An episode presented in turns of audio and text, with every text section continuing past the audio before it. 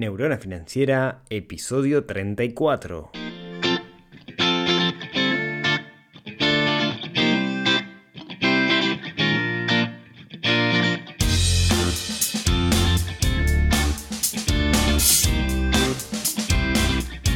Bienvenidos al podcast de Neurona Financiera donde hablamos de finanzas personales, donde hablamos de inversión, donde intentamos dominar el sutil arte del dinero.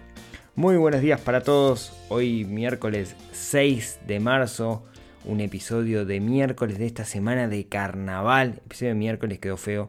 De esta semana de, carnaval donde al menos por acá, por, por Uruguay, Argentina fue feriado, pero me consta que en, en otros países no, porque bueno, he recibido muchísimos contactos de gente de otros lados esta semana donde los niños están empezando la escuela, por acá el, tránsito se vuelve complicado, toda la paz que tuvimos en enero, febrero de tránsito desaparece y pasamos, bueno, un poco al, año. Como quien dice, ya arrancó el año. Y como ya arrancó el año, hoy nos toca comenzar con preguntas, como siempre los primeros eh, episodios de cada uno de cada mes, lo que estamos haciendo es contestando las preguntas que van llegando durante todo el mes. Creo que no voy a poder llegar a contestar todas porque me llegaron un montón, un montón. Pero bueno, las voy poniendo en orden y en todo caso tendré que hacer otro capítulo de, preguntas o hacer un capítulo doble o bueno. Así que desde ya les pido disculpas si esto se me va un poquito más largo, pero quiero, quiero meter todas las, todas las que pueda. Así que si les parece, ya nomás enseguida arrancamos con, con las preguntas. Y la primera es de Maite. Maite me dice, buen día Rodrigo, ¿cómo estás? Muchas gracias por tu blog y podcast, la verdad le he encontrado mucho valor y estoy recomendándolo a todos mis conocidos. Muy bien, Maite. Este, muchas gracias, en serio. Este, yo el otro día hablaba justo con alguien y le decía mi objetivo es que esto se difunda, así que cuanto más gente escuche y aporte valor, mejor. Así que si lo recomiendan, buenísimo. Muchas gracias. Eh, Gracias a vos arranqué el hábito de escuchar podcasts en el camino al trabajo y se terminaron los tuyos. Sí, bueno, uno por semana es lo que tiene. ¿Qué podcast recomiendas? No tiene por qué ser de finanzas personales, sino de hábitos u otras habilidades blandas. Bueno, qué tema. Podcast hay de todo. Hay de todo. ¿sí? Eh, Maite, la verdad que me, encanta la pregunta que me haces. Em, yo, tengo, tengo un defecto, entre comillas, es que tengo gustos muy variados. Entonces, a veces me gusta escuchar eh, podcasts de historia, ¿sí? A veces me gusta escuchar podcasts que son de, no sé, marketing o de comercialización, que es un poco a lo que me dedico, o de emprendedores. Si tengo entonces que decir algunos en particular, eh, Marketing Online es uno que escucho bastante. Super Hábitos, que es uno de los salteños, también lo, le había empezado a escuchar, lo dejé escuchar y ahora por una recomendación comencé a escucharlo nuevamente y me arrepiento de haberlo dejado de escuchar. Super Hábitos. Eh, la Tortulia Podcast, es el tuve recientemente conocí a quienes están detrás de ese, podcast, son unos tipazos, son episodios largos como de dos horas que hablan de todo, libros para, emprendedores, es em, Luis Ramos creo, eh, es alguien que lo que hace es resumir libros y hace podcast más o menos una hora con resumen de, libros, eh, después de, finanzas, Blogilana, que es de México, que si bien no se adapta del todo, hay un montón de cosas que son súper interesantes, eh, así que por ahí después igual dejo, dejo los links en las notas del programa. También lo que hago muchas veces es buscar por tema, ¿no? Ah, no sé, me interesa algo y voy a alguna de las plataformas y busco por el podcast por ese tema, ya sea en Spotify, en iVoox o, o etcétera. ¿Sí? Así que bueno, eh, muchas gracias Maite, espero haberte respondido. Como viste que el mundo del podcast hay de todo, de todo. O sea, es el nuevo Netflix, pero la gente haciendo contenido, ¿no? Entonces puedes conseguir lo que, lo que quieras. Vamos con el segundo, que es de Magili. Creo que se dice Magili, al menos se escribe así.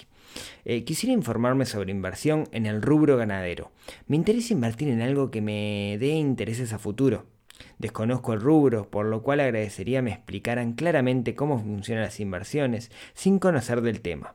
¿Cuál es el mínimo de invertir? ¿Cuál es la rentabilidad? ¿Hay un periodo de tiempo estipulado en el cual puedo dejarlo invertido? Aguardo su contacto. Saludos. Bueno, ¿por dónde arrancamos acá? A ver, hay algo que se llama círculo de competencias, que básicamente nos dice que sería interesante invertir en aquellas cosas en las cuales nosotros entendemos un poco qué es lo que nos estamos metiendo. Entonces, mi recomendación siempre es, antes de poner plata en algo, entender qué es ese algo en el cual estamos metiendo la plata. Yo tengo que entender cuál es el negocio, de dónde sale la plata. Porque la plata no se genera de los árboles, ¿no? Como hablamos la vez pasada del esquema Ponzi. Yo quiero entender de dónde viene ese dinero. Yo quiero entender todo. Con respecto al, rubro ganadero, básicamente lo que hay son intermediarios, empresas que captan capital y ese capital lo invierten en un negocio ganadero, ya sea cría, faena y, después exportación o engorde. ¿sí? Hay distintas modalidades. Hay modalidades donde vos te quedás con la vaca, hay modalidades donde compras un cupón y capitalizás, digamos. Simplemente le das dinero a una empresa y esa empresa te promete darte una rentabilidad. Acá hay varios sabores, digamos, eh, todas funcionan igual pero distinto y lo que hay que hacer es sentarse con cada una, portfolio ganadero, República Ganadera, Conexión Ganadera, Zambrano, digamos, hay varios en el mercado. Lo que tenemos que buscar es entender cuál, cuál es el negocio, buscar gente que haya invertido con ellos para entender. También la barrera de entrada depende de cada uno, el tiempo que puedes entrar depende de cada uno.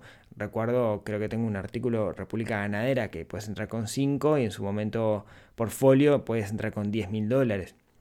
El plazo mínimo era un año, ¿no? Como, como le digo, depende de cada uno de los fabricantes. Fabricantes, oh, fabricantes, por Dios. Depende de cada una de las, de las empresas, ¿sí? Ah, entonces, acá mi recomendación es pedir cita con cada uno, sentarse e intentar entender exactamente qué es lo que hacen con, tu dinero para darte la rentabilidad y qué rentabilidad te dan. la rentabilidad anda en torno entre el 6, el 8, el 10, dependiendo de cuánto dinero pongas y el riesgo que corras. ¿sí? Eh, pero anda más o menos ahí, que en dólares es, es bastante bueno para lo que hay en el mercado. Recordar que estas cosas pagan IRPF. Muy bien, eh, Magili, espero haberte aclarado la duda, que básicamente lo que estoy mandando es deberes y es sentarte con cada uno y, habla. Eh, vamos con la pregunta de Guillermo. Como plan de retiro, ¿ves adecuado invertir en los distintos fondos que ofrece Sura? Hay algunos que siguen acciones de empresas, básicamente del rubro de tecnología, otros de muchos rubros y básicamente las empresas están dedicadas, eh, radicadas en USA, etcétera, etcétera. Obvio que cada fondo tiene riesgos distintos. Bueno, vamos a arrancar por esa. Sura, Sura FISA, no Sura FAP, eh, o sea, administradora de fondos, tienen los, típicos fondos conservadores, etcétera, que, invierten en cosas en Uruguay, pero hace un tiempito también diversificaron y ahora tienen, son corredores de bolsa. Y arman como unos fondos, ¿sí? básicamente juntan plata de muchas personas y con eso compran paquetes de acciones que eh, sus especialistas hacen buscando tener cierta rentabilidad. Acá yo voy a dar mi opinión personal. Mi opinión personal ahí es, eh, digamos, un fondo mutuo, que, es esto, digamos, ¿no? Un fondo em, gestionado desde Uruguay, de, empresas que cotizan en Wall Street, yo para eso prefiero comprar un fondo mutuo de empresas que se dedican solamente a eso y que manejan miles y miles de millones de dólares, ¿no? Eh, Templeton, digamos, hay, un montón. Eh, o en particular yo preferiría un ETF. Que no he hablado de ETF, pero mm, ya, cuando voy a hablar de, ETF me, la anoto como para hablar de eso, para que entiendan a qué, a qué se refiere, digamos. Porque eh, eh, el resumen, resumen es que ETF básicamente es, es, una suerte de acción que sigue un índice. Entonces yo puedo por ejemplo, tener un ETF de todas las empresas de tecnología, pero lo charlamos en un, en un futuro episodio si les parece. Em, sigo con la segunda pregunta de Guillermo. Luego he visto una empresa que se llama Kiena, la cual ofrece dos modalidades. Kiena automática, tú no tomas decisiones, sino que de acuerdo a tu perfil la plataforma en base a algoritmos diseña y rediseña constantemente tu portafolio de inversión, o puedes usar la plataforma para comprar lo que vos quieras. Bien, a ver. Sí, exactamente, eso es Kiena.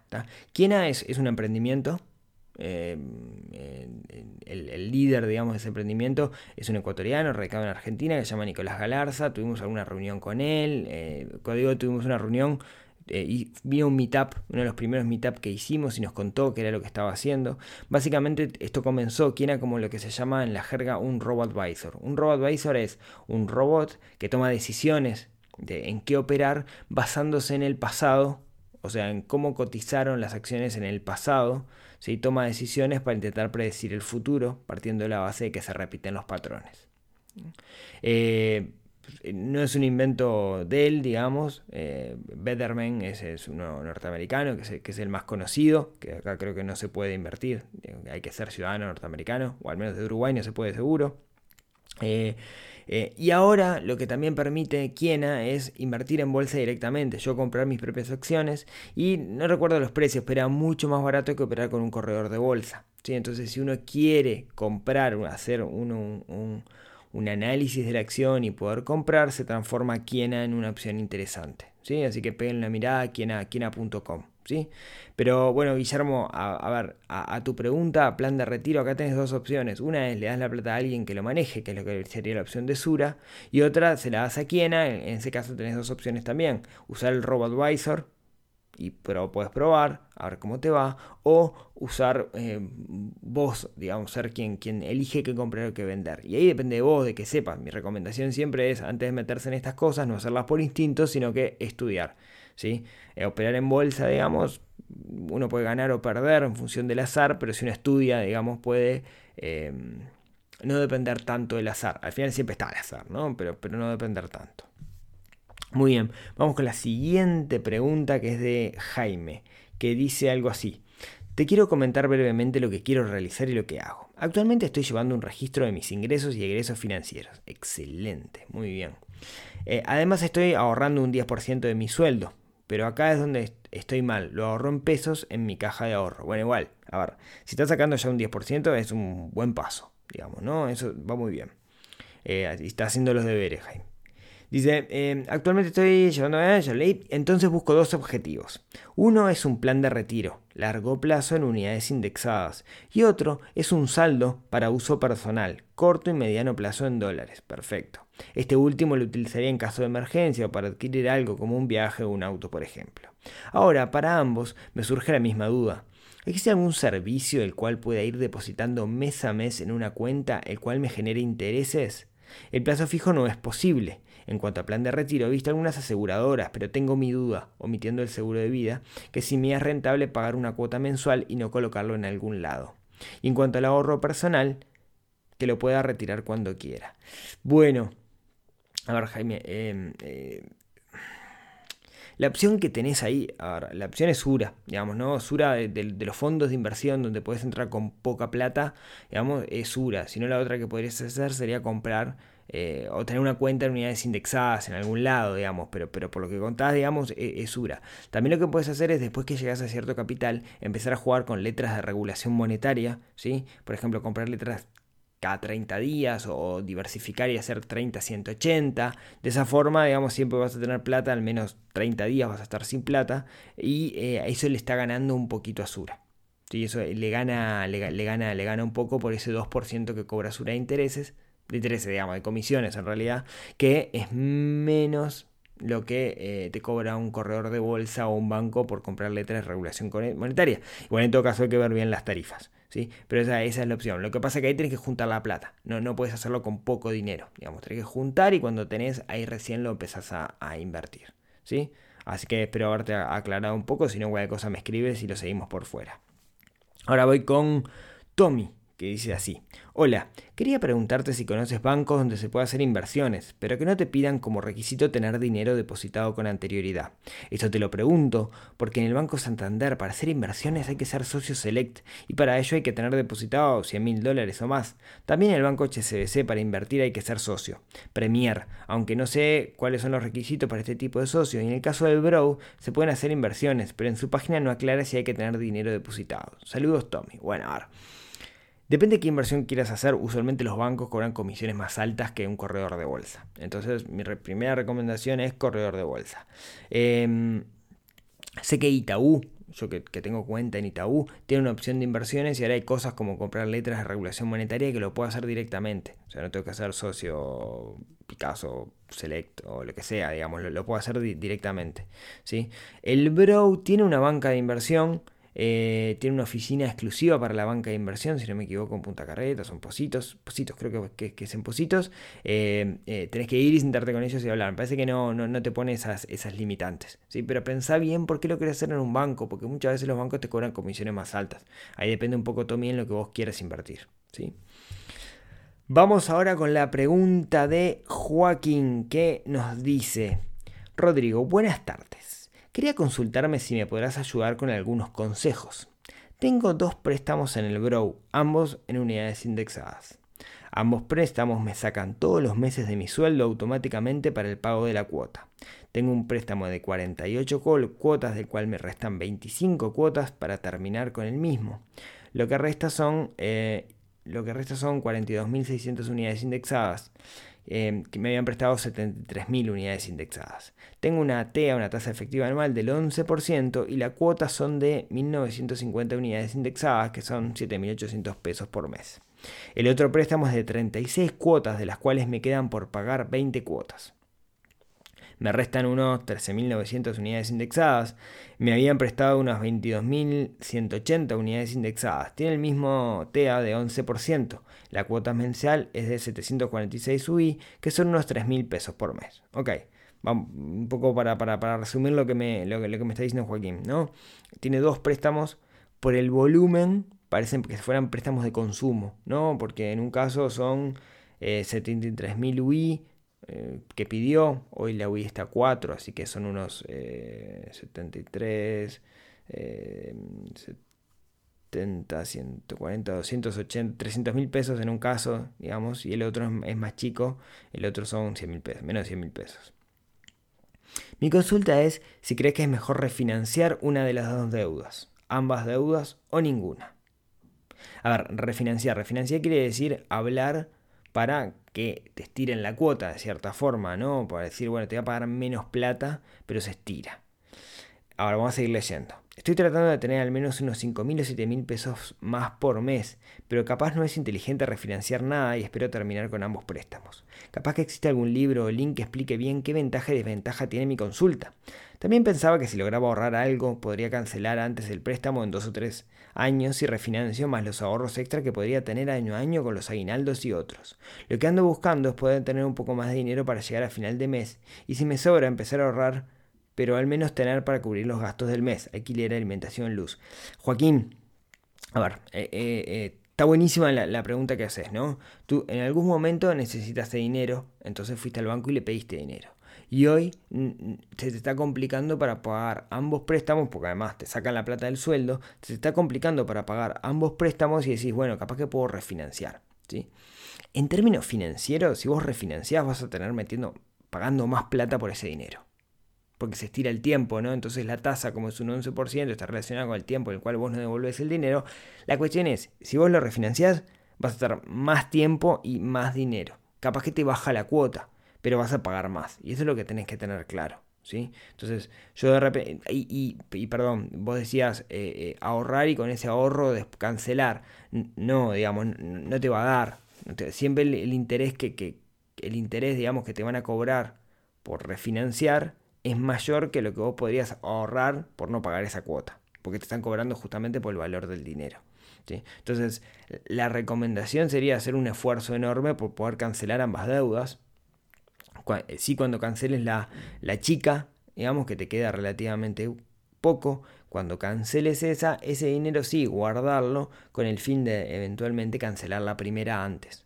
¿sí? Eso es lo más inteligente que se podría hacer. ¿ah? Pero tener, presente eso, digamos, la refinanciación siempre implica que al final termines gastando más dinero. ¿sí? Espero haberte aclarado, Joaquín, eso y cualquier cosa, si no, lo, vemos. Vamos con la pregunta de Mick. Eh, vieron que estoy sacando como chorizo porque tengo un montón. Te quería consultar acerca del ahorro e inversión en dólares. Dispongo de un capital en dólares y quería saber si vale la pena ponerlo en el Banco de Seguro del Estado a 30 años o comprar bonos en dólares.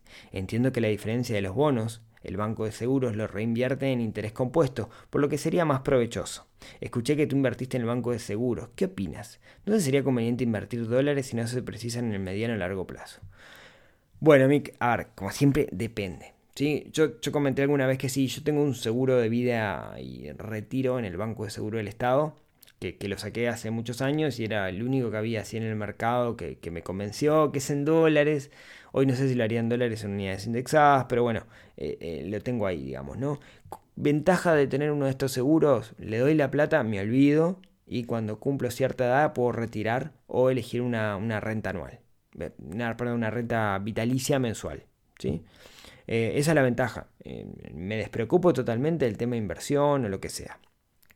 ¿Cuál es la rentabilidad que ellos consiguen? Bueno, sí, van aplicando interés compuesto, pero, pero en realidad ellos, eh, vos podés calcular la rentabilidad ya el día 1 y no es una rentabilidad muy alta, ¿no? Es un 3, un 4, etcétera, pero estás pagando por olvidarte del problema, ¿sí? Y bueno, por el seguro de vida también, ¿no? Vale decirlo. Ahora, vos podrías invertir vos esos dólares, por ejemplo, renta fija o renta variable, pero tenés que dedicarle tiempo. Tenés que entender que lo que estás haciendo es dedicarle tiempo. Y capaz que ganas más plata. ¿sí? Podrías, por ejemplo, lo que hablábamos hace un ratito de inversión ganadera, un 6, un 7. ¿no? Podrías meter eso, pero tenés que meterle pienso, tenés que estar vos detrás y hacer de administrador, buscar la oportunidad, etcétera, ¿no? O podés, lo que hablaba antes, ¿no? En el capítulo, hace un par de capítulos, invertir en economía real, comprar un negocio, comprar una llave, pero te lleva tiempo. Entonces, si vos que lo que querés es olvidarte, lo que tenés que buscar es un gestor. Ahí también depende mucho qué cantidad de dinero, ¿no? Porque eh, hay empresas que toman capitales altos y se dedican a eso. Claro, si vas con 10 mil dólares, te echan flip, pero si vas con 100 mil dólares, con los brazos abiertos, bueno, ni tanto, ¿no? Pero, pero se encargan de gestionarte tu patrimonio y hacerlo crecer. ¿Sí? Así que bueno, espero haber contestado a Mick. Vamos con la pregunta de Juan. Hola Rodrigo, ¿cómo estás? Quería hacerte la siguiente consulta respecto a la inflación en dólares. Por ejemplo, si invierto 100 dólares a una tasa del 5%, siendo la inflación proyectada para el 2019, por ejemplo, el 8%, estoy perdiendo 3% en términos reales. Es decir, ¿se aplica el mismo concepto que para pesos? ¿Cómo se determina la inflación para los dólares? Gracias. Juan, tengo un, tengo un artículo que habla de esto, te, te pongo el link en las notas del programa, pero a ver, yo te comento primero, hay una inflación del dólar. O sea, el dólar es una moneda que se devalúa. ¿no? ¿Dónde se ve eso? En Estados Unidos, que es la inflación de Estados Unidos, porque básicamente es donde nace el dólar, ¿no? Entonces, eso es lo primero. Ahora, con respecto a Uruguay, la, cuenta que hago, y te lo dejo ahí, en, lo explico, digamos, en, en, un artículo donde calculé la inflación en dólares, si no me equivoco, el año pasado, ¿sí? Yo lo que hago es decir, bueno, a ver, con estas unidades indexadas hoy, ¿no? Con esta cantidad de pesos hoy puedo comprar lo mismo, puedo comprar X cosas dentro de un año. Y la diferencia es la inflación, ¿no? O sea, si hoy puedo comprar, supongamos que la inflación es del 10%. Si hoy puedo comprar, tengo 100 pesos, puedo comprar 100 pesos de cosas, pero el año que viene con esos 100 pesos voy a comprar, comprar 90, porque la inflación es un 10%. Ahora, si con esos 100 pesos yo compro dólares, ¿sí? ahí juega entonces la inflación y el dólar, tengo que ver con los dólares al tipo de cambio dentro de un año, cuánto puedo comprar yo. Muchas veces no es inteligente ahorrar en dólares, ¿sí? porque la inflación en dólares termina siendo mayor que la inflación en pesos. ¿Eso por qué? Porque bueno, porque el dólar baja con respecto a la unidad indexada. Si el dólar sube como con respecto a la unidad indexada, como pasó en el 2019, ahí la inflación en dólares es más chica. ¿Sí? 2019 no, 2018. Quedó un poco confuso, pero te dejo, Juan, el link en las notas del programa y cualquier cosa me, me contactas y lo vemos en, tu caso. ¿sí? Bien, vamos con esta que dice que de quién es eh, Santiago. Vamos con esta de Santiago que es, es larga. A ver, dice. Hola Rodrigo, te escribo desde España. Descubrí tu podcast de casualidad y me gusta mucho desde hace años. Tengo un control de gastos y pensaba que estaba loco, pero veo que no. Bueno, ahora te pongo en situación.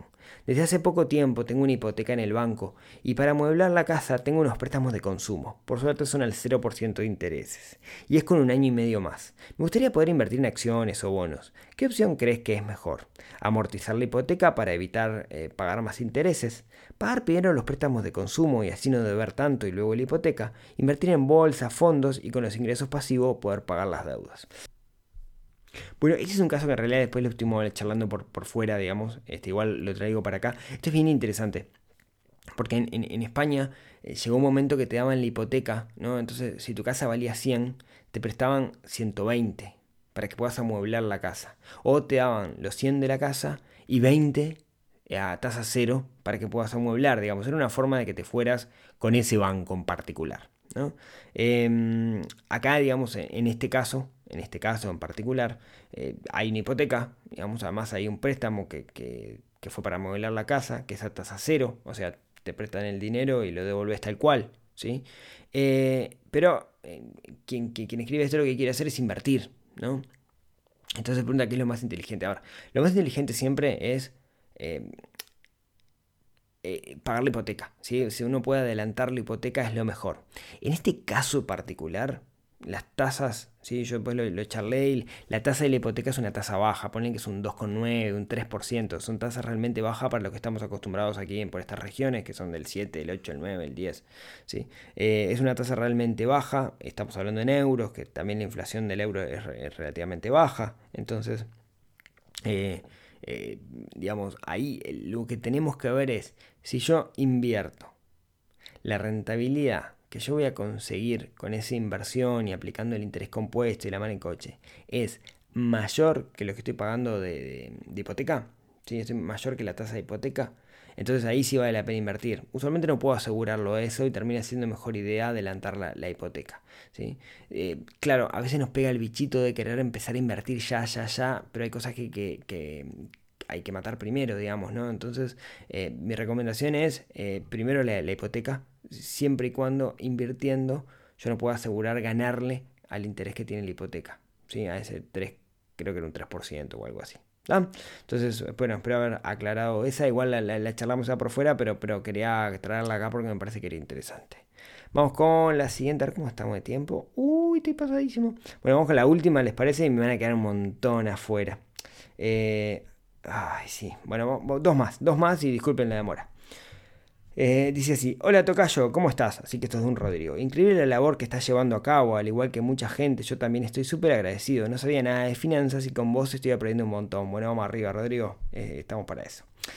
Tengo una consulta breve, antes te pongo en contexto. Tengo 28 años. A principios de este mes, febrero, se regularizó un tema con mi sueldo y pasé a ganar 20 mil más, 20 mil pesos uruguayos más, unos 700 dólares, que... Eh, 650. Eh, más que antes. O sea, a Rodrigo un día le dijeron, con 28 años, ahora ganás 20 mil pesos más. ¿Sí? Ojalá a todo el mundo le pasara eso. Así que, bien.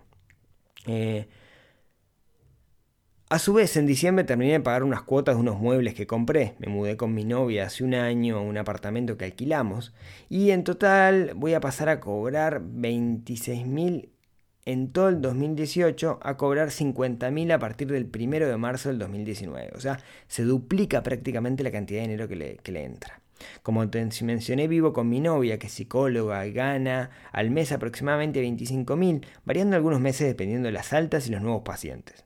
Entonces el presupuesto mensual del 2018 fue aproximadamente 50, y con eso nos daba bien, e incluso cada, cada uno podía ahorrar un poquito, pero sin ningún objetivo en particular. Con esta nueva noticia del aumento de sueldo, comencé a buscar opciones de ahorro y de inversión. Nunca tuve educación financiera y me está costando un poco integrar todos los conceptos. Busqué en Google y así llegué a vos y también a diferentes casas financieras. La única que me dieron bola para una inversión tan baja fue Sure Gastón Bengochea. Ambas me recomendaron comprar unidades indexadas. La consulta entonces es, ¿qué es más recomendable, comprar UI, Sura o Gastón Bengochea? ¿Y por qué? En tus programas mencionás a los dos, en Sura tenés fondos de inversión y en Gastón acciones internacionales a través de broker. Mi idea es todos los meses depositar esos 20.000 de excedente que voy a empezar a tener en una de las dos empresas que tú me recomiendes. A su vez te consulto si además de la UI me recomiendas alguna otra forma de ahorro o inversión para esos 20.000 mensuales. Muchísimas gracias nuevamente por todo lo que haces. Seguí con todo para adelante que le haces muy bien a mucha gente. Abrazo Rodrigo. Bien, Rodrigo, bueno, primero vamos arriba, felicitaciones, esto que te pasó, no a todo el mundo le pasa que de un día para otro mm, lluevan más dinero, es justo una deuda que dejas de pagar y tenés un saldo. Lo que suele pasar es que la gente se lo gasta, es muy fácil acomodarse el nuevo nivel de vida, ¿no? Ganas 20 mil pesos más y empezás, bueno, me anoto a esto, no sé qué, pa, pa, pa, y cuando te quieres acordar te lo gastaste todo, ¿sí? Entonces, e, es muy bueno lo que estás haciendo. ¿Sí? mantener, digamos, el nivel de vida, sí darte gustos, etcétera, pero mm, no patinarte todo eso nuevo. ¿sí? De hecho, si, lo puedes hacer y ahorrar, va a ser buenísimo porque vas a lograr invertir ese dinero y, que, genere, que a su vez ganancias. Bueno, dicho esto, em, es un poco confuso lo que lo de eh, Sure y Gastón Mecochea. Primero, a mí no me tenés que creer en dónde meter la plata. Jamás me tenés que creer. Vos tenés que sacar tus propias conclusiones. Yo puedo decirte las cosas que yo he hecho o, lo que otra gente ha hecho, pero no me creas, vos tenés que intentar investigar lo máximo posible porque es tu plata. Y si la macaneas, ¿sí? no me vengas después a golpear a mí y decir, che, Rodrigo, vos me dijiste esto. Entonces, eh, yo voy a decir, sí, lo siento, me equivoqué, yo también perdí dinero. Y pero vos lo perdiste. Entonces vos tenés que sacar tus propias conclusiones. Eh, esto es lo primero y lo más importante. ¿Por qué te cuento esto? Bueno, porque me parece que, es vital, ¿sí? Ahora, vos hablas de unidad indexada. Eh, una cosa es mecanismos de inversión en unidades indexadas y otra cosa ahorrar en unidades indexadas. La unidad indexada puedes abrir una cuenta en un banco en unidades indexadas y poner la plata mensualmente ahí o el yo ahorro del banco hipotecario que se te va a valorar, podríamos decir, la inflación, ¿no? Un 8% anual, digamos, si así fuera la, la inflación. Pero claro, en realidad no estás ganando dinero. Lo que está pasando ahí es no perder. ¿sí? Entonces Sura tiene los fondos de inversión de Sura FISA que te permite hacer eso, te permite poner la cantidad de plata que vos quieras y ellos lo manejan, ¿sí? Y usualmente le gana la inflación, aunque el año pasado estuvo ahí, digamos, como que no, este, pero usualmente le gana. O y tomar ese dinero y cuando llegas a cierto volumen invertirlo, ¿sí? Eh, por ejemplo, podrías comprar letras de regulación monetaria, pero ahí te piden un mínimo de 100 mil pesos. Ahora en 5 meses lo tenés. Y puedes empezar a jugar con eso.